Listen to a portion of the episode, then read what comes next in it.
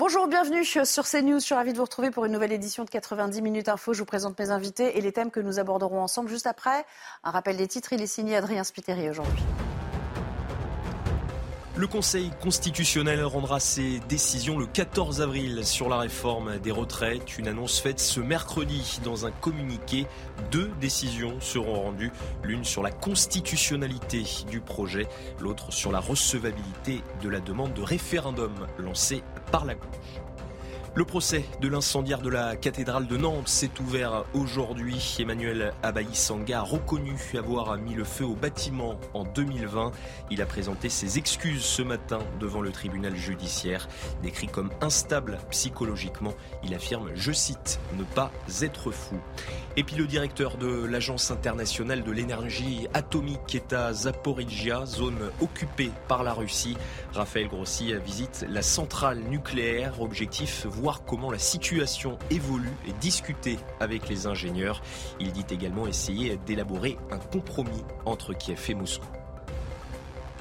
Et à la une de ce mercredi, nous parlerons de ces heures un peu plus maîtrisées à Paris. Mais vous le verrez, il y a encore eu euh, de la casse néanmoins. Ces scènes devenues trop courantes ont encore émaillé les mobilisations contre la réforme des retraites.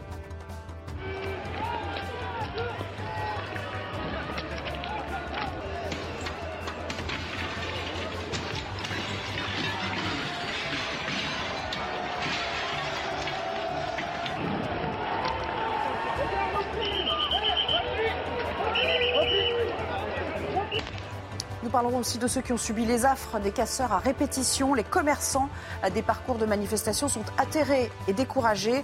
Leur activité commence à en pâtir sérieusement. On était enfermés à l'intérieur dans notre laboratoire euh, en attendant bah, que ça passe. Quoi. Alors par pitié, Monsieur le Président, pensez aux citoyens, pensez à la France, pensez aux commerçants. Le jusque-boutisme doit cesser. Enfin, il sera question de cette gauche qui conspue la police depuis Sainte-Soline. C'est devenu flagrant désormais, ce qui a inspiré cet anaphore à Gérald Darmanin hier dans l'hémicycle. Que s'est-il passé à gauche pour qu'on confonde casseurs et policiers? Que s'est-il passé à gauche? Pour qu'on n'ait pas un mot dans une question d'actualité, pour penser à tous ces policiers, ces gendarmes qui sont blessés.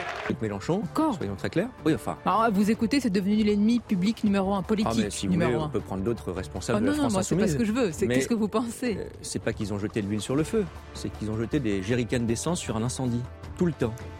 Et pour débattre, aujourd'hui, j'ai le grand plaisir d'accueillir à nouveau euh, Judith Vintrop, grand reporter au Figaro Magazine. Bonjour, merci euh, d'être là. Jonathan Sixou, euh, journaliste chez Causeur, merci à vous également d'avoir fait le déplacement, ainsi que Benjamin Morel, spécialiste de droit constitutionnel, maître de conférence, on le rappelle.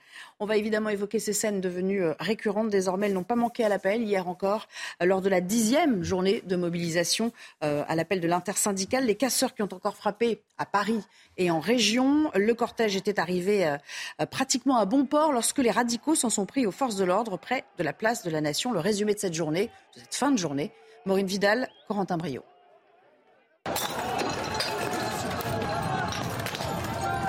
Jet de projectiles sur les policiers, poubelles incendiées. La capitale était le théâtre de violents heurts entre éléments radicaux et forces de l'ordre hier en fin d'après-midi. En cette dixième journée de mobilisation contre la réforme des retraites, quelques centaines de black blocs ont été recensés. Mobilier urbain détruit, magasins vandalisés, ou encore cette séquence de jets de mortier sur les forces de l'ordre. Des tensions qui ont duré plusieurs heures et ont fait des blessés. Au total, 78 interpellations ont été effectuées à Paris. Des objets contondants destinés à viser la police ont été saisis. Jonathan Sixou, je vais commencer avec vous. Alors, on avait prédit un, scénario apocalyptique. Pourquoi je dis ça? Parce que le dispositif de sécurité était quand même euh, euh, largement renforcé. Il y a eu l'épisode de Sainte-Soline euh, dans l'intervalle. On, le rappelle. Au lendemain, on se dit finalement, c'était peut-être un petit peu moins grave qu'anticipé, et c'est tant mieux. Mais quand même, avec ces images, on, finit pas par banaliser un petit peu le, degré de violence rencontré? Je ne crois pas, Nelly. ce qui est la banalisation, si vous voulez, elle est dans la dans la récurrence malheureuse de ces images. C'est-à-dire que c'est devenu quasiment une exception qu'une grande manifestation ne se termine pas ainsi. Et euh, là, c'est dramatique ce à quoi on assiste parce qu'on voit vraiment que ces personnes qui n'ont strictement rien à voir avec la réforme des retraites euh, ne veulent même pas, selon l'expression consacrée, casser du flic, mais tuer du flic. Quand vous tirez sur un, être humain avec euh, euh, du mortier d'artifice, quand vous jetez des, pavés sur la tête d'un être humain, ça ne fait pas que des petits bleus, si vous voyez ce que je veux dire. Mm. Et ça, ces images, elles sont terribles. moi, si vous voulez, elles, elles, continuent de me choquer à titre personnel, manif après manif. Et ce qui est assez terrible aussi, c'est le fait que notre droit euh, nous désarme en quelque sorte. On a entendu 78 interpellations à Paris. On sait que on ne peut pas en droit euh, condamner des personnes puisqu'on n'a pas d'image, on n'a pas de preuves exactes, etc. C'est euh, quasiment dans, la plupart des cas parole contre parole, la parole du policier agressé et la parole du manifestant. Et notre droit, eh bien, sans preuve précise, permet de libérer ces, je n'ai pas d'autres mots, ces assassins en herbe. Judith, on se dit quand même que euh, si on ne fait rien, euh, quel que soit le motif de contestation, il y aura toujours euh, mobilisation après mobilisation. Et, encore une fois, dès qu'il y aura une manifestation, ce genre d'éléments qui vont essayer de se, greffer. Il va falloir que presque on s'habitue à ce que ça intervienne dans le paysage, puisque précisément, en l'absence de flagrance, on n'a pas beaucoup de recours. J'espère bien qu'on ne s'habituera pas, même si une partie, hélas trop importante de la population, euh, considère que euh, la violence peut être un moyen de se faire entendre euh, dès lors que les autres n'ont pas fonctionné. on s'aperçoit à travers les sondages que dans certains électorats, je pense notamment à celui de la France insoumise, on comprend la violence. Ça, c'est un premier point. Deuxième point, il serait absolument urgent euh, de euh, relancer le projet de la loi dite anti-casseur que le Conseil constitutionnel avait fait échouer euh, en 2019 et qui permettait, alors en amont des difficultés qui existent, que, que, décrit Jonathan, d'interdire de manifs mais pas par une décision judiciaire, par une décision du préfet, des individus qui sont déjà euh, illustrés par des comportements violents. Mhm. Le gouvernement avait promis de le faire euh, après la décision du Conseil constitutionnel. On attend toujours. Oui. Qu'est-ce qui s'est passé avec le Conseil bah, constitutionnel? Le problème, si vous voulez, c'est qu'en effet, c'était inconstitutionnel. C'est-à-dire que quelqu'un qui n'a pas été condamné ne peut pas a priori être interdit de manifester, sinon vous violez une liberté fondamentale qui est celle de manifester. Alors vous allez me dire, oui, mais ce sont des individus dont on sait qu'ils sont violents. Oui, mais ils n'ont pas été condamnés. Et donc, ce faisant, vous avez des suspensions. Des fichiers S, où certains se sont émus. Exactement. C'est-à-dire que le fichier S, il vous permet d'avoir un élément de renseignement. Mais en soi, il ne vaut pas condamnation. Si Pardon, vous avez Benjamin, c'est utilisé pour les hooligans. Mais c'est utilisé pour les hooligans. Et le Conseil constitutionnel n'a rien dit. Attention, aller voir un match n'est pas une liberté fondamentale. Manifester, si. Et donc, il y a un effet de proportionnalité, si vous voulez. Et moi, je veux bien, enfin, je ne suis pas contre sur le fond, mais je crois qu'il y a deux éléments. Le premier élément, c'est que quand même, depuis euh, grosso modo 2006, les gouvernements n'ont jamais cédé, n'ont jamais négocié avec un mouvement social, ils n'ont cédé qu'à la violence. Donc à partir de là, on crée malgré tout un effet qui est un effet aujourd'hui profondément délétère. Voyez l'électorat à l'AFI, mais il n'y a pas que dans l'électorat à l'AFI. Il y a aujourd'hui très largement une partie des Français qui considèrent que eh ben, si ça permet de mener au but, pourquoi pas? Ça, c'est dangereux. Mais ça, c'est la responsabilité des gouvernements successifs qui n'ont pas enclenché le dialogue social et ont cédé systématiquement à la moindre violence. De l'autre côté, eh ben, en effet, il faut revoir notre régime juridique. Mais en l'occurrence, je dirais que euh, l'interdiction préventive de manifester n'est peut-être pas la bonne solution. Il faut arriver à mieux incriminer. Pour ça, il faut changer le droit. Et on peut avoir éventuellement des incriminations qui soient plus larges. Ça existait jadis dans le droit français. Dès le vous faites partie d'un groupe de casseurs, être incriminé à ce titre, c'est des choses qu'on a connues et que donc on peut connaître à nouveau. Mais en effet, il va, falloir euh, faire évoluer le droit. Jonathan Sixou, euh, pour euh, rebondir sur ce que vous disiez, lui, il met, il met l'accent, euh, Benjamin Morel, sur un point important, c'est la liberté fondamentale de manifester. Et ça, il y, a des choses qui sont quand même inamovibles dans notre pays aujourd'hui. Ça, personne ne la remet en, question, cette liberté fondamentale. On, écoutait les propos de, Gérald Darmanin, il ne met absolument pas en, question, même le président de la République, tout le monde euh, reconnaît évidemment ce, droit fondamental et le défend. Et justement, défend euh, les euh, manifestants contre ces personnes qui finalement, elles, s'opposent. parce que si on a perdu quelques centaines de milliers de manifestants dans les rangs des, cortèges l'autre jour, c'est parce que beaucoup ont eu peur de, de, se, retrouver dans ces scènes oui, de guerre. lassitude. Et là où il y a plusieurs choses à, ajouter, alors il y a le volet juridique, comme Benjamin vient, de vient, de le dire, mais aussi il y a le, les instruments euh, euh, au sens propre du terme. C'est-à-dire que c'est peut-être d'ailleurs un point positif des JO de Paris. Il y a la loi sécurité qui encadre les JO qui vient d'être passée euh, et qui permet l'utilisation de drones. C'est quand même incroyable que vous pouvez, en tant que policier, survoler la capitale en hélicoptère un jour de manif, mais vous n'avez pas le droit, en tant que policier, euh, faire survoler un cortège avec un drone pour identifier, pour pouvoir prendre des photos, etc. Dans le cadre des JO, l'utilisation de drones va enfin pouvoir être effective. Est-ce que ça pourrait commencer dès maintenant ou est-ce qu'il faut attendre 2024 Ça, je ne le sais pas encore. Et est-ce que ce sera circonscrit aux, JO ou ça pourrait être étendu après de manière euh, disons, euh, euh, euh, pérenne. D'autres scènes, et encore plus impressionnantes, vous allez le voir, vous allez le revivre. ça se passe en région avec des éléments radicalisés qui s'étaient donné rendez-vous à Rennes, à Lyon, à Bordeaux, encore plus nombreux finalement en proportion que dans la capitale. Retour en image, Mathilde Ibanez. À Lyon, des commerces et des banques ont été saccagés.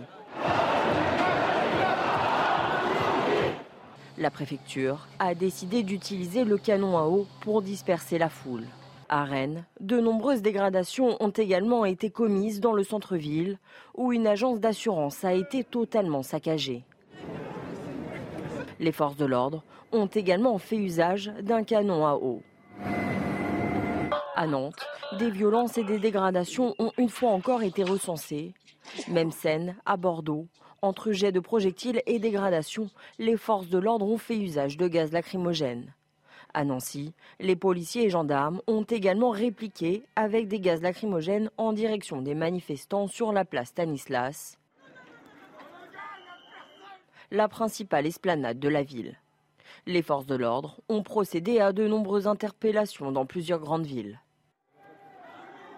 Euh, Judith Vintraud, on a beaucoup parlé euh, euh, du modus operandi des Black Blocs, de leur degré de sophistication à la fois dans le matériel et dans la préparation hein, en amont des manifestations. Le moins qu'on puisse dire, c'est que là, vu l'étendue que ça a pris en région, l'international, si je puis dire, des casseurs a, bien fonctionné. Elle est, elle est très très bien organisée. Oui, d'ailleurs. On ne devrait plus parler de black blocs parce qu'il y a des tas de populations qui s'agrègent à ces mouvements quasi professionnels euh, et, violents, euh, et, notamment des tas de groupes euh, antifa qui sont repérés de longue date par les services de renseignement et le ministère de l'Intérieur. Il y a eu un livre d'un Britannique qui s'appelle Mark Bray qui, a, qui, a paru en, qui est paru en 2018 qui retrace le, le, passé euh, le présent euh, et dessine le futur euh, de la, de la gauche radicale, de l'extrême gauche, et qui est aussi un manuel qui explique quelle méthode utiliser pour être efficace en utilisant la violence dans les manifestations. Mmh. on est face, pour la première fois peut-être, à, à, une extrême gauche coordonnée euh, organisée, alors qu'en France, euh, elle se caractérisait plutôt par son éclatement et par la coexistence de groupuscules qui ne se parlaient pas entre eux. Et euh, la police, face à cette nouvelle structuration, semble assez démunie. Il y a une convergence des, luttes de gauche, d'une certaine manière, sur le terrain, où il y a aussi un effet d'opportunisme, comme, elle le, comme elle le dit. Il y a un effet, totalement un effet d'opportunisme. Enfin, les syndicats sont absolument pas heureux de ce qui se passe, mm. de même que l'immense partie des partis de gauche. Hein. Je crois que là-dessus, il faut être très très clair. On a affaire à une mouvance qui est une mouvance euh, anarchiste, qui n'a pas grand-chose à voir avec la gauche classique, et encore une partie de l'anarchisme. L'anarchisme, ce n'est pas que ça. Après, je rejoins ce que disait Judith, c'est-à-dire que qu'est-ce qui s'est passé en réalité? Pendant longtemps, on avait des petites chapelles qui ne s'entendaient pas, etc. Et puis a émergé Internet et les réseaux sociaux. Et ça, ça change fondamentalement la donne. Souvent, on fait la comparaison entre l'ultra-droite et euh, l'ultra-gauche. L'ultra-droite, entre guillemets, est euh, un peu stupide parce qu'elle est très coordonnée, elle fonctionne sur un mode pyramidal. Et donc, pour les services de renseignement, c'est du pain béni. Il est extrêmement facile de trouver le groupuscule, de le démanteler, de le surveiller. Là, on a affaire à un agrégat d'individus cet agrégat d'individus, il communique de manière extrêmement temporaire via justement les réseaux, etc. Il n'y a pas de structure, il n'y a pas de chef, il n'y a pas de leader. Et comme il n'y a pas de chef, comme il n'y a pas de structure, comme il n'y a pas de leader, eh bien, ce faisant, à, euh, percevoir pour les services, c'est plus compliqué. Ça ne veut pas dire qu'on ne connaît pas les individus, mais ça veut dire que prévoir et tracer, prévoir et anticiper est plus compliqué. D'où le fait que, par exemple, le ministère de l'Intérieur s'est trompé. Il nous annonçait, comme vous l'évoquiez, en effet l'apocalypse. Apocalypse, ça n'a pas été, même si les images sont euh, effrayantes, eh bien, entre guillemets, elles sont en deçà de ce qu'avait prévu le ministère de l'Intérieur, ce qui montre bien que là-dessus, la prévisibilité est compliquée. Mmh. Jonathan, peut-être pour compléter le propos de Benjamin, et puis après on passera aussi à la mobilisation, ce qu'elle peut tenir de la sorte. Le rôle des, des réseaux sociaux, je crois, est fondamental dans cette mue euh, de, et dans l'organisation la non-organisation, ça donne effectivement euh, l'occasion à des gens qui n'auraient pas l'occasion d'échanger des informations, d'en avoir des infos. Et on voit que le ministère de l'Intérieur mobilise énormément de ses fonctionnaires également pour tenter de casser les cryptages des euh, messageries cryptées. il y a plusieurs agences spécialisées là-dedans, dans ce domaine et ça porte ses fruits. Alors c'est pour le, trafic de drogue pas mal, mais ça permet justement d'infiltrer ce type de, réseau de, l'extrême gauche aussi.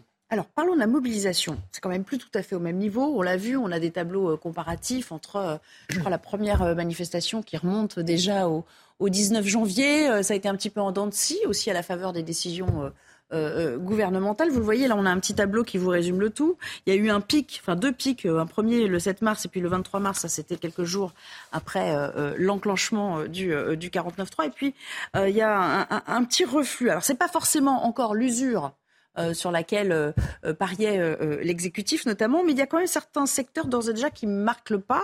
Je pense à l'éducation, parce que je crois que le degré de mobilisation était trois fois moins important euh, lors de la manifestation euh, d'hier par, rapport à, jeudi dernier. Euh, on pourrait aussi citer le mouvement des, des, éboueurs de Paris qui va prendre fin mercredi. Est-ce qu'à votre sens, Judith, par exemple, il y a déjà des signes que ça s'étiole pour des raisons d'ailleurs diverses, qui sont peut-être aussi liées euh, euh, à l'aspect euh, salarial, à l'aspect pécunier, tout simplement. C'est sympa de me poser la question à moi, parce que vraiment, les prévisions en matière sociale, c'est ce Non, mais je veux dire, vous avez le sentiment, vous avez le, sentiment quand même non, il y a, il y a... qu'il y a un petit tassement et que ça pourrait perdurer comme ça? Il y a effectivement des signes de tassement, il y a ceux que vous avez cités, et puis moi, j'en vois un autre, mais on en parlera sans doute plus tard dans l'émission, dans le fait euh, que Laurent Berger est accepté pour la CFDT de rencontrer Elisabeth Borne, alors que le reste de l'intersyndicale est, disons pour le moment, très réservé.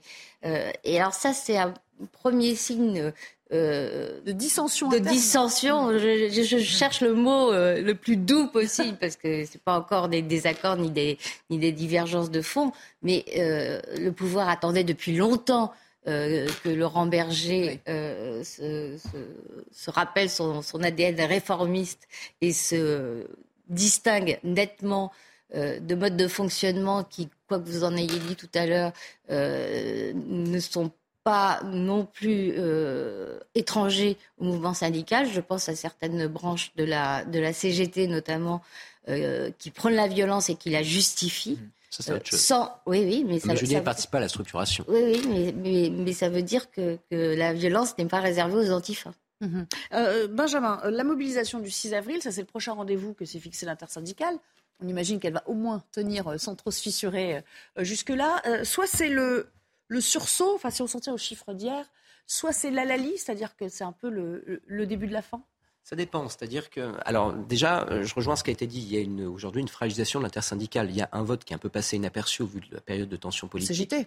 Mais exactement, il y a euh, aujourd'hui une vraie fragilisation de Philippe Martinez au sein de la CGT qui est sur le départ, mais qui avait déjà une succession qui, très clairement aujourd'hui, risque de ne pas se passer tout à fait comme il l'envisageait, ce qui veut dire une forme de radicalisation de la CGT et donc un éloignement de la stratégie commune avec la CFDT. Après, la CFDT a un jeu intelligent. Il s'agit de dire au gouvernement, bah, écoutez, chiche, vous voulez dialoguer, d'accord, mais attention, si Laurent Berger lâche sur les retraites, il n'est pas suivi par sa base non plus. Donc il n'a pas vraiment de marge de manœuvre sur les retraites. Donc là, on est dans une forme de jeu de dupe dont on ne voit pas exactement comment quand même le gouvernement pourrait fondamentalement en sortir vainqueur. Sur la mobilisation, pour répondre à votre question, en effet, s'il y, a un euh, retour euh, de mobilisation, c'est bien pour les syndicats.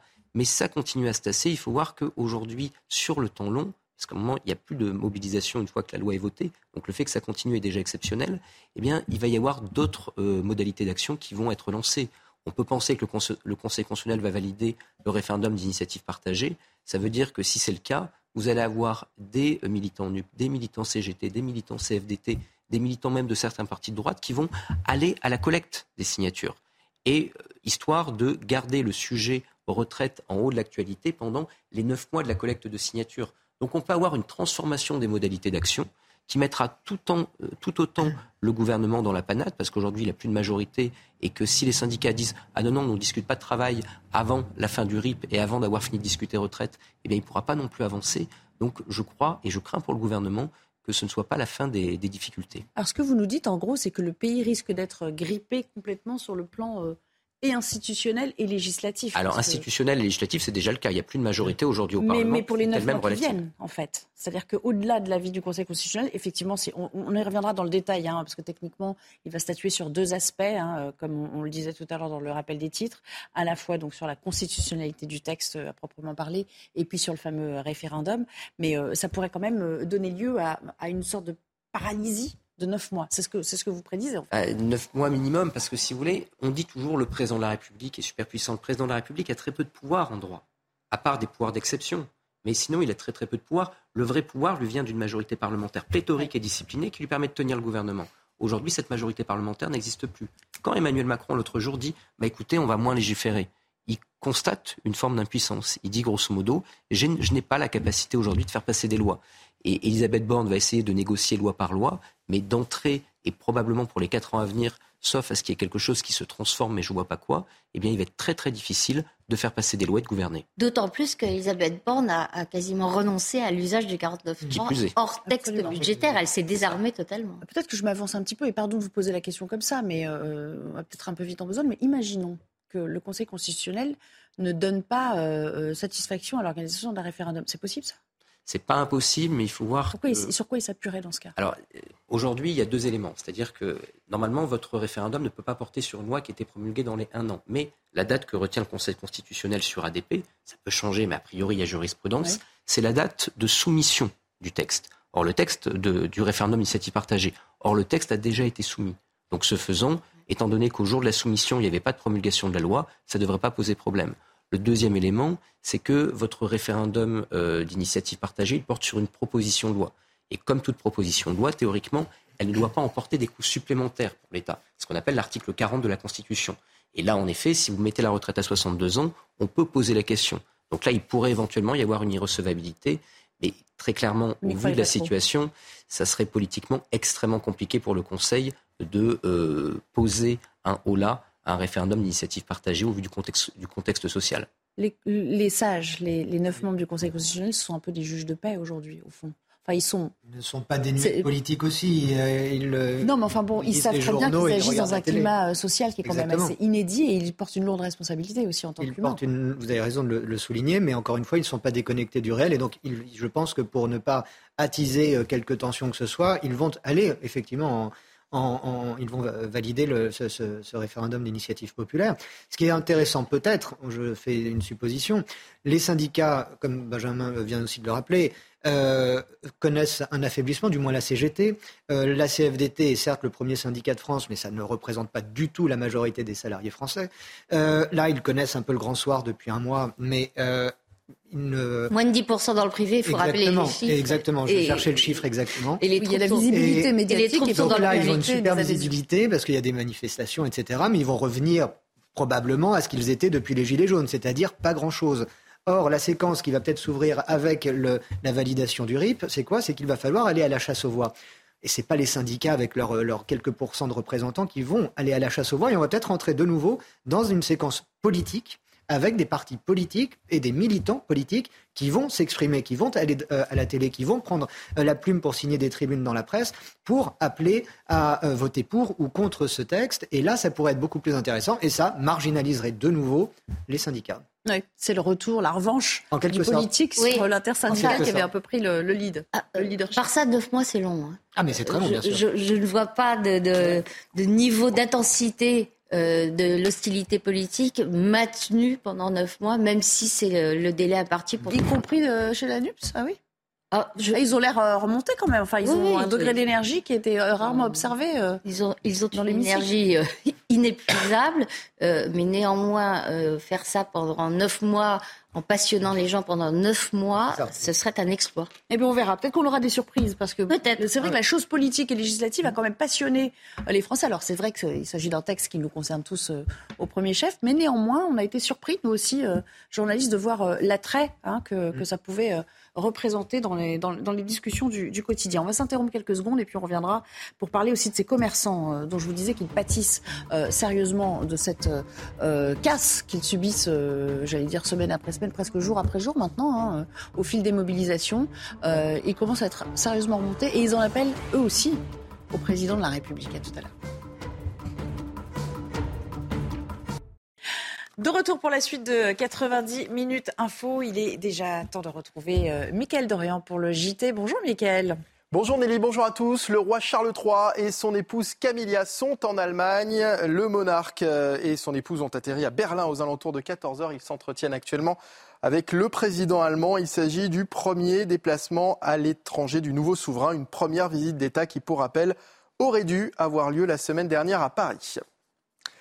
Dans l'actualité également, c'est le 14 avril que le Conseil constitutionnel rendra ses décisions sur la très controversée réforme des retraites, l'une sur la constitutionnalité du projet de loi adopté au Parlement après un recours au 49.3 et l'autre sur la recevabilité de la demande de référendum d'initiative partagée lancée par la gauche des députés de la NUPS, du RN et les sénateurs de gauche ont chacun déposé des recours pour contester cette réforme. Et puis bonne nouvelle pour les Parisiens, les poubelles devraient à nouveau être ramassées dans les rues de la capitale alors que près de 10 000 tonnes euh, de déchets étaient restés euh, non ramassés ces derniers jours. La CGT a annoncé qu'elle suspendait la grève des éboueurs euh, dès aujourd'hui. Le syndicat précise avoir besoin de rediscuter avec les agents et espère pouvoir remobiliser une décision qui n'a pourtant pas empêché le blocage ce matin de l'incinérateur d'ici les Moulineaux au sud-ouest de Paris. Les marins-pêcheurs ne décolèrent pas plus d'une semaine après la décision du Conseil d'État d'ordonner la fermeture de zones de pêche dans l'Atlantique. Une dizaine de bateaux bloquent aujourd'hui le port de Bayonne. Une action qui intervient euh, à la veille des journées mortes prévues dans les ports français par le Comité national des pêches qui exige du gouvernement des réponses dans un climat de tension jamais vu depuis la crise du Brexit. L'âge minimum pour conduire une trottinette électrique relevé de 12 à 14 ans. Clément Beaune a présenté aujourd'hui son plan destiné à réguler l'usage de ces engins sur la voie publique. Le ministre des Transports a également évoqué un autre point de son rapport, la question de l'écologie. Écoutez. On met des exigences écologiques. Par exemple, que la durée de vie des batteries soit d'au moins 5 ans. Aujourd'hui, c'est plutôt 3 ans. Qu'il y ait un recyclage systématique, que ce recyclage ait lieu en France. Qu'il y ait une filière aussi euh, propre, électrique, des flottes d'opérateurs qui vont euh, relever les trottinettes, les remplacer, les saisir, etc. Tout ça, c'est la première fois qu'on le formalise dans des engagements qu'on va peut-être renforcer encore dans le temps, mais c'est euh, extrêmement important. Il faut regarder aussi que les trottinettes, elles peuvent permettre, comme les vélos, parfois d'abandonner sa voiture. Et puis la consommation de cocaïne progresse en France, une hausse constatée depuis une dizaine d'années par euh, l'Agence de santé publique. L'étude précise que les jeunes et les hommes sont les plus concernés. Corentin Brio. Que ce soit sous forme de crack ou en poudre, la consommation de cocaïne ne cesse d'augmenter depuis une dizaine d'années. C'est ce que révèlent des données inédites publiées par Santé publique France, qui se basent sur les passages aux urgences. Depuis 2010, cette drogue s'est de plus en plus démocratisée et touche des profils très divers, parmi eux les jeunes. Je pense que euh, la consommation, l'augmentation de la consommation de cocaïne est un vrai sujet, particulièrement chez les jeunes qui ont déjà tendance un petit peu à dépasser les barrières, à se mettre en danger. En 12 ans, plus de 23 300 passages aux urgences sont dus à la cocaïne. Des consommateurs qui sont à 75% des hommes et dont l'âge moyen est de 32 ans. Une augmentation de la consommation et des intoxications qui s'explique par une hausse de la circulation de formes plus concentrées de cocaïne. Aucune région n'est épargnée. C'est une substance qui altère la conscience, qui altère le jugement, qui donne un sentiment de toute puissance et d'invulnérabilité. Et pour notre jeunesse, c'est vraiment un, danger euh, assez, sérieux. Selon une étude du mutualiste Emevia, en 2018, 2% des étudiants admettaient avoir pris de la cocaïne. En 2021, ils étaient 11%. Voilà, c'est la fin de ce journal. Bon après-midi sur CNews. L'actualité continue avec euh, Nelly Denac et la suite de 90 minutes info. Merci beaucoup, cher Michael. Et à demain pour de euh, nouvelles aventures. On va évidemment revenir à ce qui s'est passé euh, hier lors de la dixième journée de mobilisation contre la réforme des retraites avec un accent mis sur, sur ces riverains et ces commerçants qui assistent un peu impuissants au carnage. Ça a été le cas à Lyon hier. Regardez, on y revient en image avec Corentin Brio. Pour les habitants de Lyon au lendemain des manifestations, ça commence à devenir une habitude. On pas forcément compte, mais ouais, effectivement, je vois les dégâts, ouais. Euh, ah oui, ouais, effectivement, ouais. Oui, et puis la pancarte aussi, ouais. À Lyon, comme dans plusieurs grandes villes de France, il y a eu des débordements et de la casse au lendemain des manifestations. Entre les vitres brisées et les tags, les riverains comprennent la contestation, mais pas la violence. Ah, ça me désole parce que je pense qu'il y a d'autres façons que de taguer, de casser pour se faire entendre, mais bon, qu'est-ce que vous voulez que je vous dise hein? C'est, particulier parce qu'on voit tous les, tous les dégâts et euh, ben, c'est.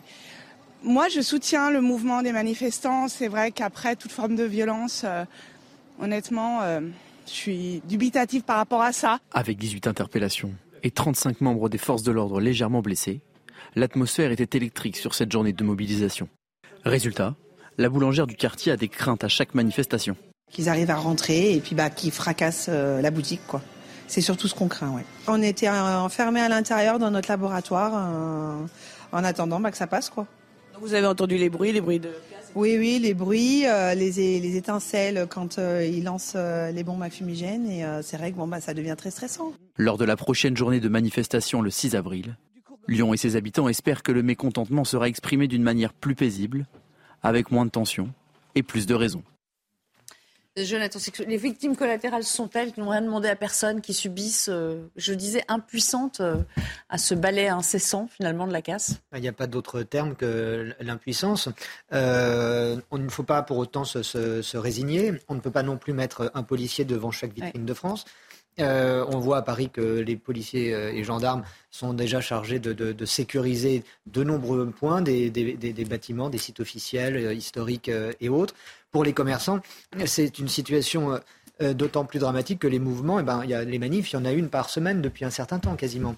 Euh, il y a des changements, je parle encore de la capitale, je ne sais pas comment ça se passe dans les euh, d'autres villes de France où le, parcours est modifié, ça n'est jamais tout le temps le, même, on y revient de temps en temps, mais ça n'est pas semaine après semaine systématiquement le, même parcours. Il y a des parcours, on le sait, plus faciles que d'autres à sécuriser, mais sur chacun de tout parcours, il y a de toute façon des commerçants. Donc, mm il n'y a pas de recette euh, magique. Ils sont obligés de, baisser euh, leurs rideaux euh, pour la plupart d'entre eux. Ensuite, que faire? Ils vont demander des aides publiques, encore une fois. C'est ça la, question. Le financement de, de, cette casse finalement mm, et qui mm. va payer sont toujours les mêmes. Alors on a vu que malgré les rideaux baissés, malgré les, vous savez, les panneaux de bois qui protègent euh, les vitrines, certains ont réussi, hein, euh, notamment je pense aux images qu'on a aperçues euh, ah, mais sont des acharnés, à, Rennes, à enlever ces panneaux de bois de protection et à aller casser. Donc ils sont vraiment déterminés. Hein. c'est l'occasion de souligner aussi que les commerçants font partie, au-delà des, des violences qu'ils subissent, euh, des gens qui ne manifestent pas contre le régime de retraite. Ils ont euh, leur régime à eux pour lequel ils cotisent cher d'ailleurs. Et plus largement, alors eux sont les libéraux, mais dans le privé, on continue à voir qu'il est très sous-représenté dans la mobilisation. Cette France-là ne manifeste pas. Alors je vous le disais, ça commence à être un peu lourd pour la trésorerie des commerçants, qui sont les plus exposés euh, en centre-ville notamment. Je pense à, donc à Rennes, on y revient, à Lyon, où euh, ça se passe toujours un petit peu euh, aux abords euh, de, de Saxe-Gambetta, pour ceux qui connaissent, de, de, la Guillotière. c'est plutôt dans, le 7e arrondissement. Écoutez ce qu'en disait le président de la Confédération des, commerçants. Les choses vont mal. le chiffre d'affaires régresse jusqu'à moins de 30% selon les corporations. nous sommes très très inquiets c'est vrai que les manifestations qui se rajoutent à l'inflation, à l'explosion des coûts de l'énergie, ça fait beaucoup. Alors j'espère que nous serons très très vigilants, les organisations professionnelles, pour justement veiller à ce que l'État accompagne cette situation pour nos commerçants et je représente moi les très petites entreprises du commerce, 450 000 entreprises qui sont dans un certain désarroi. C'est intéressant ce qu'il dit parce que quand il parle de 30% de, manque à gagner, il y a certes ceux qui subissent la casse directement et euh, ça coûte déjà assez cher de remettre en état euh, une boutique qui a été saccagée, sans, parler du traumatisme quand même psychologique pour les employés aussi. Euh, mais il y a aussi le manque à gagner du fait que bah, tout simplement, les gens ne fréquentent plus les boutiques de peur d'aller de, sur, le, sur le parcours ce jour-là. Oui, et comme il le dit, il y a qui plus est un effet en chaîne. Hein. Je rappelle les Gilets jaunes, il y a eu quand même le confinement, il ne faut pas oublier. Et puis ensuite, vous avez cette situation-là en pleine période d'inflation et d'explosion des prix de l'énergie. Donc vous avez des commerces qui sont extrêmement fragilisés. Or, il faut bien comprendre que eh ben, euh, il en va certes de la vie de ces commerçants et c'est important, mais il en va également de plusieurs autres choses parce que ces commerçants, c'est eux qui font vivre nos centres-villes. Et si on veut avoir autre chose que des grandes chaînes américaines qui peuplent nos centres-villes, eh ben, il va falloir en effet prendre soin d'eux. De l'autre côté, on a une économie en grande partie tertiarisée aujourd'hui qui repose pour beaucoup justement sur des emplois commerciaux. Donc derrière, il y a une politique de l'emploi, il y a une réflexion à avoir sur eh ben, si jamais ces commerces ferment, que vont faire leurs employés? Donc au lieu de considérer que c'est uniquement euh, une affaire d'ordre public, il faut également voir aujourd'hui ça comme un vrai problème économique. Éric de Ridmaten, vous penchez sur ces questions, elle est pratiquement au quotidien, hein, que ce soit l'inflation euh, ou euh, les aides, on va, on, va, on va en parler. Est-ce qu'on arrive à évaluer le manque à gagner? On imagine qu'il est conséquent? Alors en fait, c'est un manque à gagner le jour de la manifestation, parce qu'après, il y a toujours un peu un rattrapage. Donc hier, effectivement, c'était moins 30 à Paris, dans le quartier concerné Bastille ça peut effectivement après déborder dans d'autres quartiers où on n'a pas envie d'aller se promener ce jour-là. où les touristes ont peur d'aller fréquenter les Champs-Élysées même, etc. Donc oui, ça a un impact, mais c'est surtout la province. Hein. J'ai les chiffres qui viennent de tomber, là ça a été donné euh, par Alliance du Commerce, vous allez voir. Euh, c'est vraiment des, ah très important. C'est Rennes, moins 60% de chiffre d'affaires pour l'ensemble de la ville. Brest, moins 50%. Nantes, moins 42%. Lyon, vous voyez, moins 27%. Donc là, ce sont vraiment des pertes énormes. Et la grande question, c'est est-ce qu'on est euh, remboursé quand vous avez des pertes de chiffre d'affaires? Parce que ça se répète. Il y a des indemnisations? il, y a, trois niveaux. Un, la vitrine cassée, ça c'est sûr. Vous avez l'assurance qui joue. Donc les commerçants, je viens de les avoir au téléphone. J'ai eu Assureland, qui, qui est un groupe d'experts sur les assurances. Ils font des comparatifs. Oui, c'est remboursé. Deuxième cas de figure, euh, lorsque vous avez euh, casse, ça veut dire qu'on ne peut plus rentrer dans le magasin. Vous êtes obligé de fermer. Vous ne pouvez plus exercer votre métier. Là, il y a euh, une assurance qui s'appelle perte d'exploitation pour dommages directs, parce qu'il y a eu des dommages sur votre magasin. Et effectivement, vous aurez une compensation, mais qui ne sera jamais à 100%. Et puis, il faut prendre cette fameuse assurance. Certains commerçants n'ont pas les moyens parce que d'abord ils se disent bon ben jusque-là il n'y avait pas trop de problèmes donc ils se trouvent déjà devant une fait accompli et ils ont des pertes euh, au jour J. Il y aura une compensation mais pas énorme à condition d'avoir souscrit cette option. Troisième cas de figure, là c'est un peu le cas gilet jaune. C'est un peu le cas d'hier où vous avez toute une zone commerciale qui est bloquée par euh, des incendies, des feux de poubelle. Et donc, bah, tout simplement, on n'a pas accès aux commerçants. Là, je résume, ça va être très vite. Aucune compensation, c'est de la perte sèche. Ah bah dis donc. Je voudrais juste ajouter un point, si vous me le permettez, Nelly. Euh, c'est qu'il y a plusieurs euh, magasins qui ont été vandalisés avec des employés à l'intérieur ces dernières semaines. Et on voit bien là aussi le, mépris, ne serait-ce que pour le, des employés aussi, pour la, pour la vie humaine en, général. Il y a notamment eu j'ai le souvenir d'une agence immobilière, une petite agence immobilière, je crois que c'était Avenue des Gobelins, qui a été totalement saccagée avec des employés, euh, il y avait deux femmes, je crois, terrifiées à l'intérieur. le manque d'empathie, si vous voulez, qui accompagne ces mouvements, euh, fait partie de ce qui est le plus effrayant, je trouve, parce, que, ce manque d'empathie grandit aussi avec le mouvement. Et une image très intéressante, qui est, je ne sais pas si on peut l'apercevoir plein pot, euh, en plasma derrière vous, quand vous voyez un type arriver avec, euh, avec une, une... c'est même pas une latte en bois là, c'est carrément une, une poutre, en bois. Euh, vu la force qui est projetée euh, à l'intérieur du magasin, on imagine voilà le, le, dégât. Il y a un appareil photo très coûteux autour du cou. En par ailleurs. oui, c'est vrai. Ah bah, bravo. Alors vous avez l'œil, vous avez l'œil très très affûté. Non, mais c'est vrai que ces commerçants, ils ont souffert. Benjamin le rappelait assez justement. Je dis, ça a commencé il y a il y a deux ans maintenant. Enfin, je veux dire, c'est c'est un peu la descente aux enfers et on n'en voit jamais la fin. Ça n'arrête pas. Plus euh, les prix de l'énergie, l'explosion des prix de l'énergie. C'est la double peine. Des, des, prix des matières premières, c'est la triple peine. Hein. Euh, Gilets jaunes, ce mouvement et, énergie. il, y avait, il y avait aussi eu des troubles, me semble-t-il, contre la réforme de la SNCF. oui, oui, vrai. En, en, guise de prélude. Donc le blocage de. c'est une séquence euh, qui n'en finit pas. Euh, contre laquelle euh, je ne vois pas quelle autre solution peut avoir le gouvernement pour des raisons de sauvetage des entreprises, des centres-villes, comme ça a été dit euh, très justement, ou sinon euh, on fait tout par, par e-commerce avec euh, euh, les, sociétés dont je ne cite pas le nom, mais qui font déjà des gros bénéfices par ailleurs. Mais, mais ça veut dire que ça va encore aggraver le quoi qu'il en coûte. Ça pourrait évoluer quand même, ce que vous nous dites là, Eric, parce que bon, il y a quelques semaines, le gouvernement nous a signifié qu'il n'y avait plus d'argent dans les caisses. On mmh. avait déjà tellement sorti le, le chéquier après la crise Covid. Euh, là, il pourrait y avoir quand même euh, des petites aides ponctuelles qui seraient accordées? Vous avez raison de poser la question parce qu'on a eu tout à l'heure dans l'émission de Clélie Mathias tout, plein de commerçants qui ont téléphoné. Il y avait euh, une très grande enseigne en franchise, donc qui s'exprimaient, et ils disaient non, il n'y a vraiment aucune aide de l'État, c'est pas prévu. La Chambre de commerce, bon, qui les a reçus à Paris, euh, sans plus, donc ils vivent sur leur trésorerie. Il n'y a aucun report de charges prévu et il n'y a pas de baisse d'impôts ou de report d'impôts pour l'instant. Ça, en tout cas, c'est ce qui allait aujourd'hui et le ministère de l'économie n'a pas dit qu'il allait pour l'instant aider. Euh, ça, c'est pas du tout prévu. Hein. Selon mes informations, j'ai pas du tout entendu dire que le ministère de l'économie allait aider les commerçants à ce stade, bien sûr. Bon, merci en tout cas pour euh, ce, cette petite explication. Je vous propose de revenir à ce qui s'est passé à Sainte-Soline après euh, les scènes de désolation la décision. Vous l'aurez compris, Gérald Darmanin euh, a annoncé euh, l'engagement, en tout cas de la procédure de, dissolution euh, de ce collectif derrière la mobilisation initiale en, marais poitevin. je vous propose d'y revenir, de revenir à la méthode et à comment dire, au, modus operandi aussi des actions militantes de soulèvement de la terre avec Noémie Schulz. Soulèvement de la Terre ou SLT est présenté par le ministère de l'Intérieur comme un groupement appartenant à la mouvance de l'ultra-gauche et comme étant l'un des organisateurs de la manifestation de Sainte-Soline contre les méga-bassines. Dans une note communiquée à la presse ce mardi, on peut lire que le groupement a été créé en 2021 par des membres issus de l'ex-ZAD de Notre-Dame-des-Landes et qu'il incite et participe à la commission de sabotage et dégradation matérielle.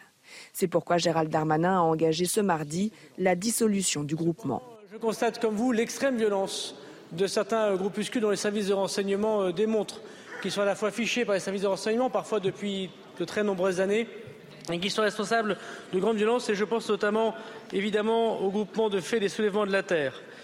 Plusieurs envahissements d'entreprises, plusieurs euh, exactions fortes contre les forces de l'ordre, plusieurs destructions de biens, plusieurs des centaines de gendarmes ou de policiers blessés Plusieurs, euh, en effet, appellent à l'insurrection.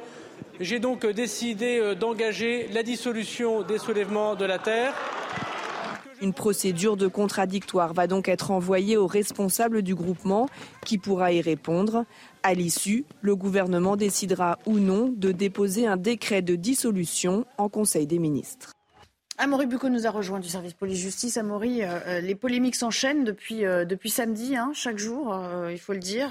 il y a maintenant cette idée émise par des activistes dans les Deux-Sèvres que le SAMU aurait été entravé dans son travail, retardé dans ses interventions, ce que les, les intéressés ont, ont réfuté. Vous parlez de polémique, mais on peut même parler en fait de l'espèce de bataille médiatique en fait qui se joue entre d'une part vous avez les organisateurs de la manifestation, la Ligue des droits de l'homme qui était à leur côté, et euh, certains médias de gauche. Et en face, vous avez euh, les autorités avec la préfecture, la gendarmerie, mais aussi le SAMU, effectivement, qui se livrent cette guerre.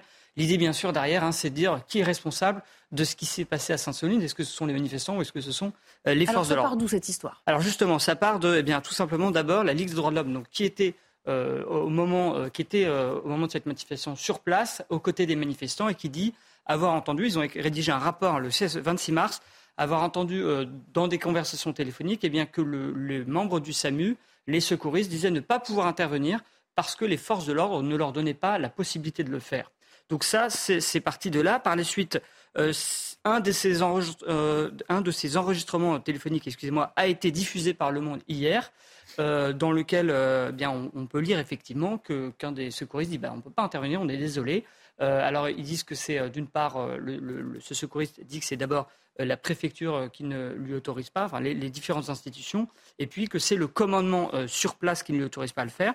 Et en réponse, si vous voulez, il y a d'une part le SAMU qui a immédiatement communiqué ce week-end pour justifier le fait que les manifestants blessés n'aient pas été pris en charge.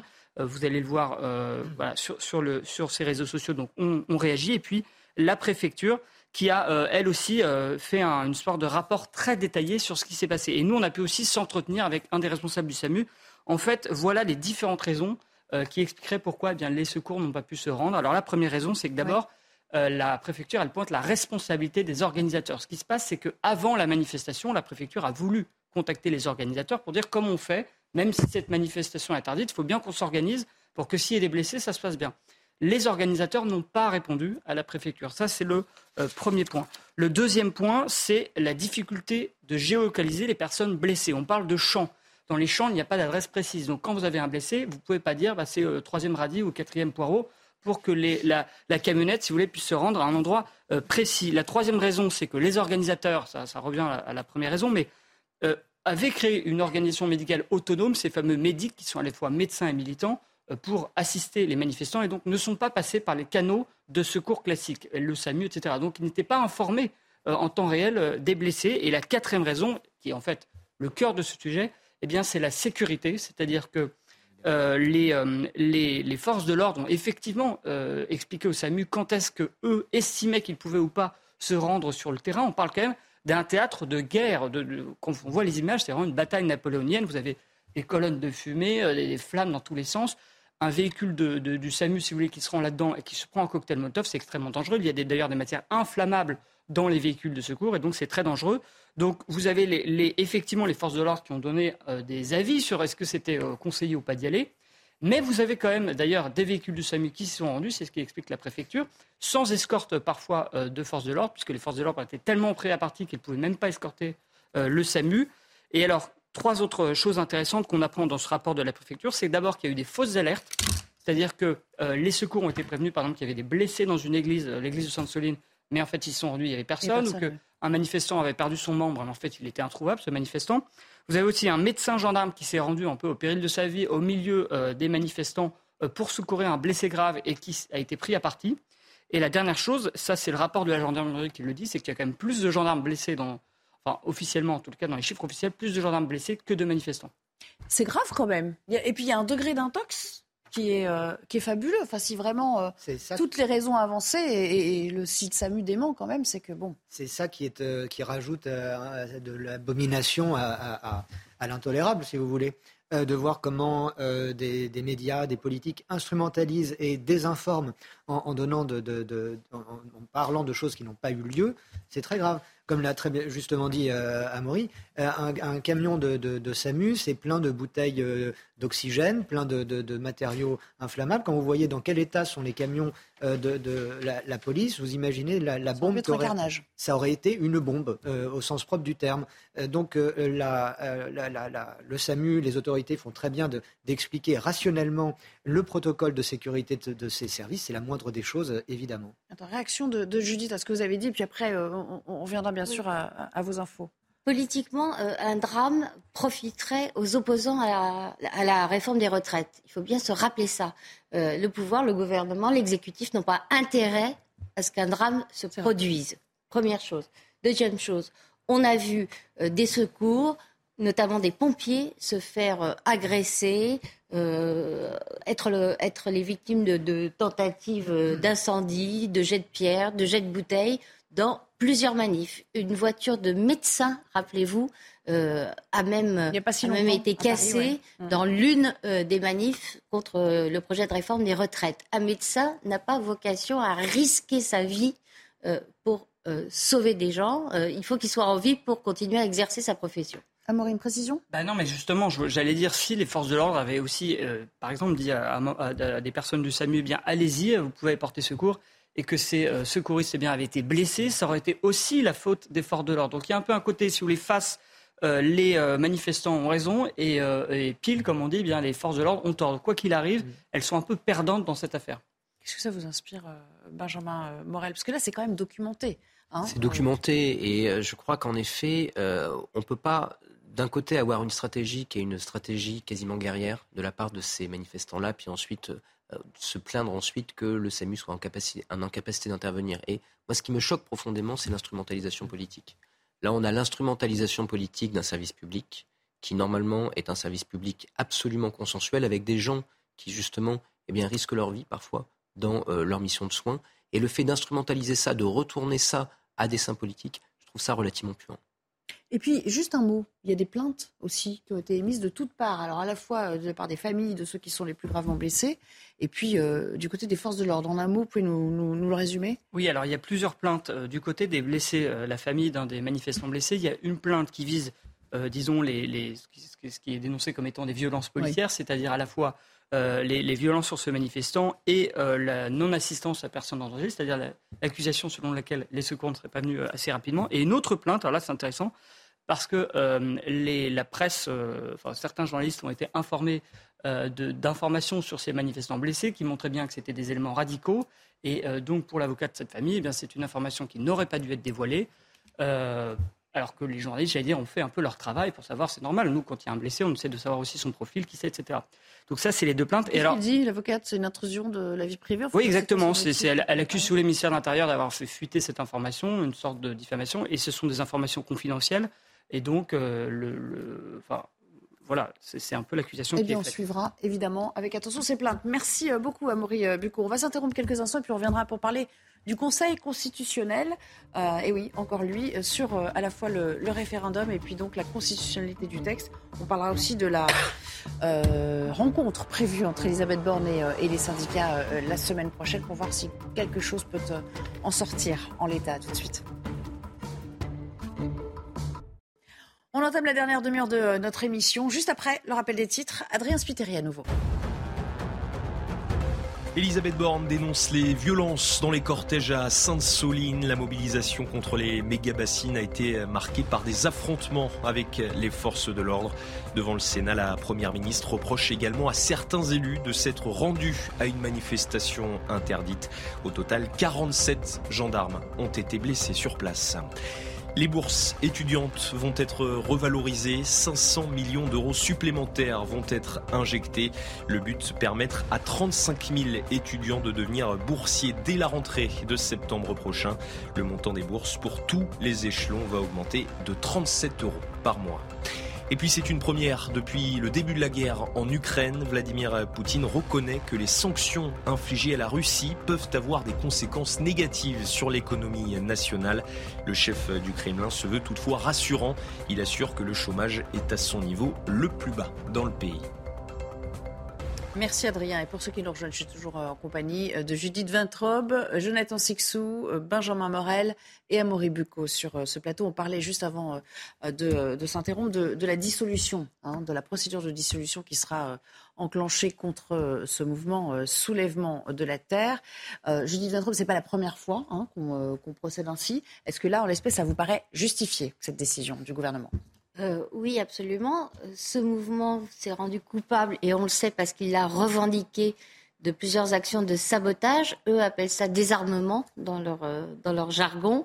Mais par exemple, sabotage d'une cimenterie euh, près de Marseille. Ils ont vraiment causé des dégâts extrêmement importants, empêchant l'usine de tourner pendant plusieurs jours. donc c'est de l'action violente, c'est de l'atteinte à la propriété. Euh, tout ça est du ressort de la justice. Euh, maintenant, euh, il faut un dossier très étayé parce que, comme le, disent en pavoisant sur les réseaux les leaders de ce mouvement, c'est un collectif, un collectif de plusieurs organisations où vous avez, par exemple, la Confédération paysanne, où vous avez, par exemple, un, mouvement qui s'appelle Alternativa, qui s'est distingué en faisant des ateliers pour apprendre euh, aux gens à, résister. Euh, et des ateliers euh, qui, notamment, à un moment, devaient être financés par la mairie de Nantes. Et, c'est le, le, préfet de police qui a obtenu euh, en dernière extrémité que la mairie de Nantes arrête de financer ce mouvement. Alors, comme c'est un collectif, c'est difficile à dissoudre. D'ailleurs, le ministère de l'Intérieur avait essayé avec d'autres collectifs, par exemple le GAL, le groupement Antifa de Lyon, euh, et des environs, c'est le E de GAL, euh, et, avait échoué. Mais il faut dire que les soulèvements de la Terre sont adossés à une association de récolte de fonds, une association de financement qui est une, est une association association en bonne et due forme qui s'appelle mm. Association pour la défense de la terre. C'est peut-être un moyen. Euh, Benjamin Morel, comment ça se passe dans ces cas-là euh, Parce qu'il y a quand même, euh, avant de prononcer la dissolution, dans, le, cours de mes recherches, j'ai trouvé qu'il y avait quand même le principe du contradictoire. C'est-à-dire que les associations en question sont amenées quand même à s'exprimer, à se défendre. Et puis après, qui tranche finalement? Bah, il faut, il peut y avoir, alors il y a la décision de ministère de l'Intérieur, mais elle peut évidemment être soumise à la justice administrative. Et la justice administrative peut considérer que c'est pas proportionné. Parce que, en effet, vous pouvez avoir des associations qui franchissent la ligne de la légalité, par exemple sur la cimenterie. Mais est-ce que vraiment c'est un trouble absolu à l'ordre public qui conduirait à une dissolution? Cette disposition-là, euh, on l'a inventée pourquoi On l'a inventée pour les ligues. Hein. Euh, les ligues d'extrême droite, les ligues d'extrême gauche, ce soit dans les années 1960 ou évidemment derrière le, le 4 février 34, c'est vraiment ça qui est visé. Est-ce que vraiment on a affaire à ça ici? C'est pas tout à fait évident. Donc ce faisant, il peut y avoir un jeu qui va être un jeu de euh, est-ce vraiment proportionné? Et ensuite, la deuxième question qu'on pose toujours sur ces dissolutions, est-ce que c'est utile? Et l'utilité en règle générale est assez limitée, tout bêtement parce que même si théoriquement il y a une interdiction de reformer derrière l'association, bah, on a affaire à des individus qui sont coordonnés, qui se connaissent, et ça ne les empêche pas d'agir. Oui, donc c'est un petit peu l'hydra sans tête qui peut renaître euh, à chaque fois. Ah, une précision, euh, Marie Oui, peut-être sur l'action justement de soulèvement de la terre. Euh, ce qui est aussi à noter, c'est que cette association a déjà été visée par des plaintes et sa méthode, son, moyen d'action, c'est vraiment le harcèlement.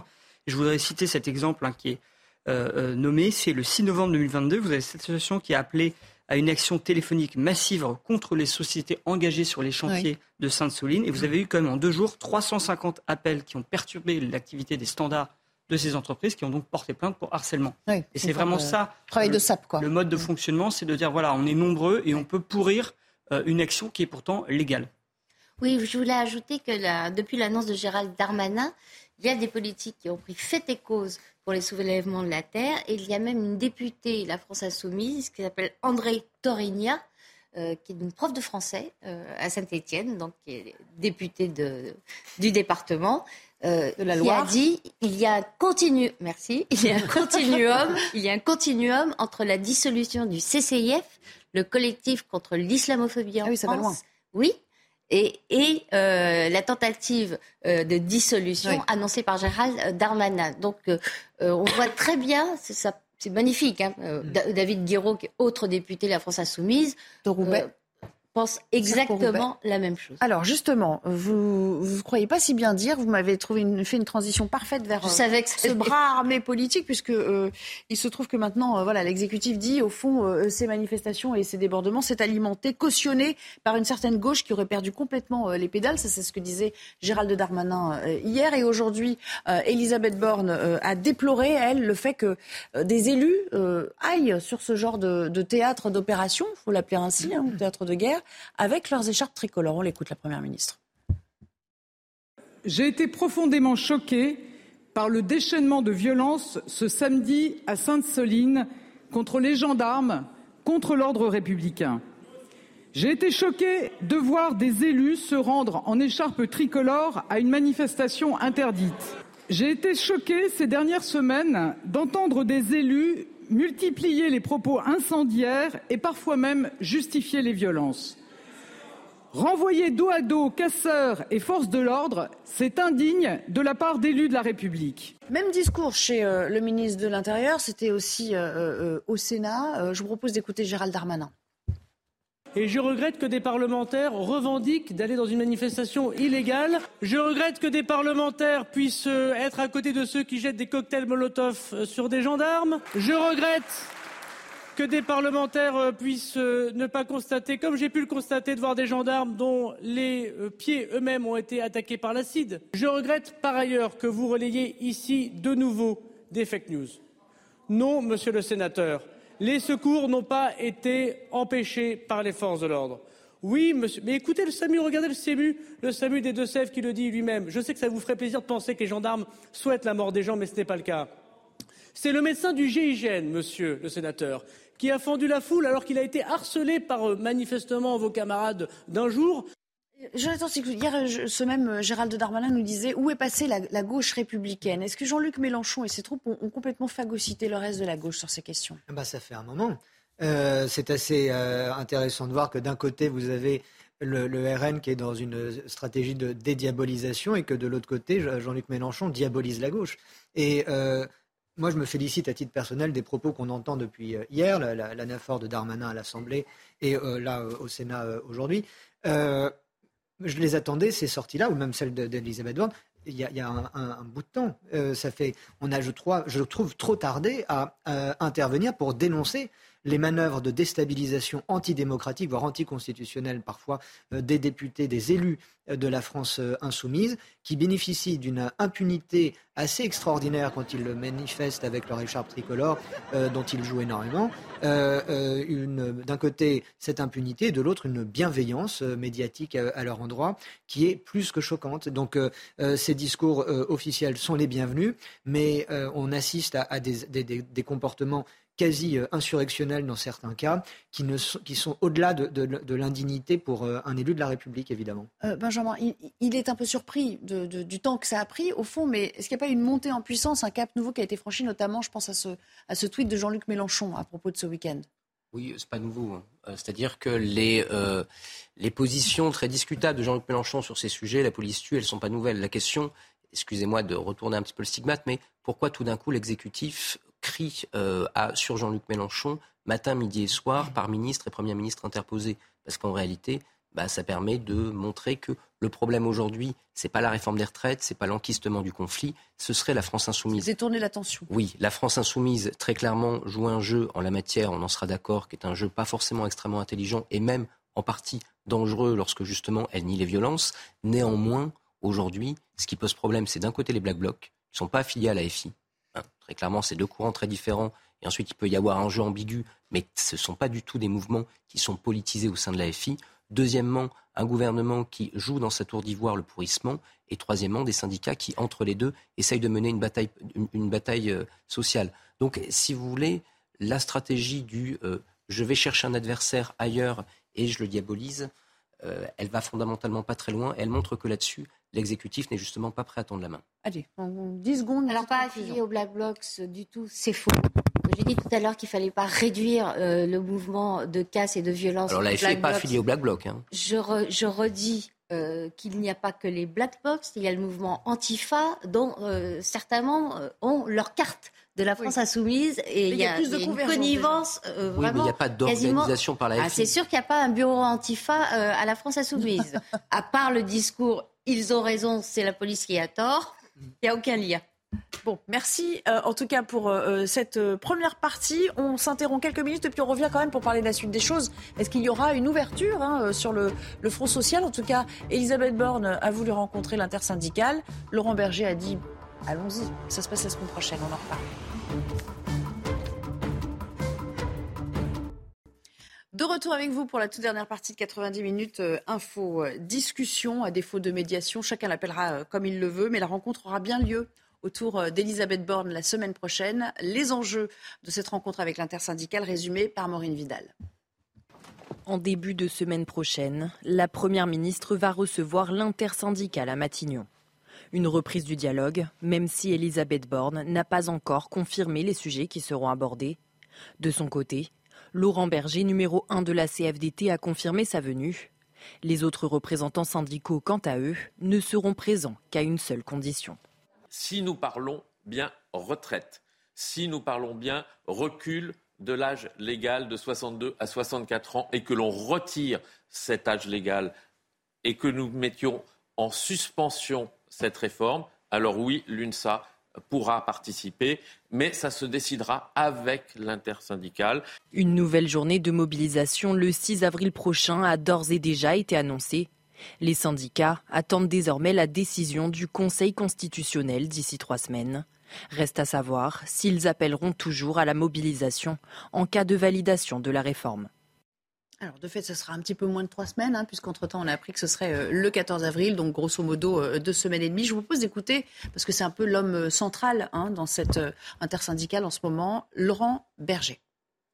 C'est enfin un rendez-vous qui n'a pas eu lieu depuis le 10 janvier depuis le début de la mobilisation euh, sociale, on n'a eu aucun rendez-vous avec euh, un, ministre, le ministre du Travail en l'occurrence, ou la Première ministre ou le Président de la République, malgré, euh, notre demande. Donc c'est surtout, je crois, la réponse hier à, la proposition que nous avons formulée au, nom de l'intersyndicale sur rentrer dans, une espèce de, un espace de médiation et la porte fermée aussitôt par le, par le porte-parole du gouvernement.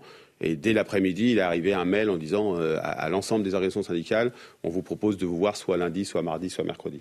Mais Jonathan Sixou, pour parler de quoi? Des choses qui fâchent? De l'article 7 de quoi, Sur quoi va-t-on réellement évoluer? Excellente question à laquelle je n'ai pas de réponse euh, précise parce que je pense que personne ne peut en avoir. Mais il n'y a pas d'ordre de jour qui était fixé. Vous voyez même que, déjà, c'est un point qui n'est pas négligeable. Euh, les euh, syndicats, hormis la CFDT, conditionnent tous leur venue au fait que on parle, si on se voit, c'est pour parler du sujet qui fâche, à savoir les retraites, et pas du changement d'heure. Donc, si vous voulez, là, il y a, quand même un flou qui est assez incroyable. Ensuite, euh, vu le climat de tension extrême, il n'est pas en soi inutile que le Premier ministre reçoive les syndicats, parce que ce qui les a quand même crispés, c'est qu'il y a quelques semaines, ils demandaient à être reçus, tout, le monde leur a, fermé la, porte. Donc, euh, euh, de ce point de vue-là, ça n'est d'un strict point de vue politique. Et on voit que ce gouvernement, c'est bien là où il pêche aussi, il n'est absolument pas politique. D'un point de vue mhm. politique, il n'est pas inutile de recevoir des syndicats qui demandent à être reçus. Déjà, c'est ça. Mais ensuite, pour parler de quoi, je vous rappelle qu'on en était hier à parler d'un médiateur alors même que les partenaires sociaux sont en principe les médiateurs par excellence entre les salariés et euh, les politiques. Donc si on est obligé de prendre un médiateur pour parler à un médiateur, ça prouve l'état du, dialogue euh, qui pourrait euh, avoir lieu. oui, pardon, pardon, Non, non, j'allais dire qu'effectivement, on ne peut pas à l'avance aujourd'hui savoir ce qui pourrait être dit, d'autant plus que effectivement, on ne sait même pas quand pourrait avoir lieu cette réunion. Et puis, juste, on se souvient qu'il y a quelques jours encore, Elisabeth Borne disait euh, il n'est pas question de reparler de, la réforme, mais on pourrait parler, euh, euh, avancer sur d'autres questions liées au, au, travail. C'est pas pour ça qu'ils y vont, eux, hein. on est bien clair là-dessus. Non, non, et elle a eu, Elisabeth Borne, l'habileté de ne pas reformuler l'invitation dans les mêmes termes, alors que, comme Laurent Berger se fait un malin plaisir de le souligner, Olivier Véran, lui, a tout de suite mis les pieds dans, dans le plat comme souvent, euh, en disant non, non, il n'est pas question de, reparler de la réforme des retraites. Euh, d'une certaine façon, euh, Laurent Berger a besoin lui aussi d'une sortie. On l'a dit tout à l'heure, des premiers craquements euh, commence à apparaître précisément sur cette question, faut-il ou pas saisir la main tendue d'Elisabeth Borne? Le reste de l'intersyndicale euh, n'a pas dit oui et vraisemblablement euh, dira non. Laurent Berger, rappelez-vous, il avait expliqué que s'il n'y avait pas recours au 49.3, il n'appellerait plus à la mobilisation. Il y a eu recours au 49.3 de son point de vue à lui, du point de vue de la CFDT même, la décision du Conseil constitutionnel représente une nouvelle échéance si le Conseil constitutionnel ne trouve pas à redire à l'essentiel de la loi ni aux modalités institutionnelles euh, utilisées par le gouvernement pour faire passer le texte, est-ce que Laurent Berger va dire c'est pas grave, on continue à manifester? Vraisemblablement, non. lui aussi, il a intérêt à renouer ce dialogue. Au fond, à quoi ça sert tout ça? À part peut-être euh, gagner du temps précisément jusqu'à cette échéance du Conseil constitutionnel Reprendre langue, ça arrange un peu tout le monde? Bah, Ça permet de gagner en tout cas une bataille symbolique, parce qu'en effet, ils ne peuvent pas se mettre d'accord. Laurent Berger ne peut pas, au regard de sa base, de l'état de sa base, céder sur l'âge pivot. De l'autre côté, enfin sur l'âge de la retraite. Il l'a tellement dit surtout. Exactement. Et de toute façon, ça ne passerait pas encore une fois sur. Voilà, il est tenu par le vote, donc il ne pourra pas euh, rétropédaler.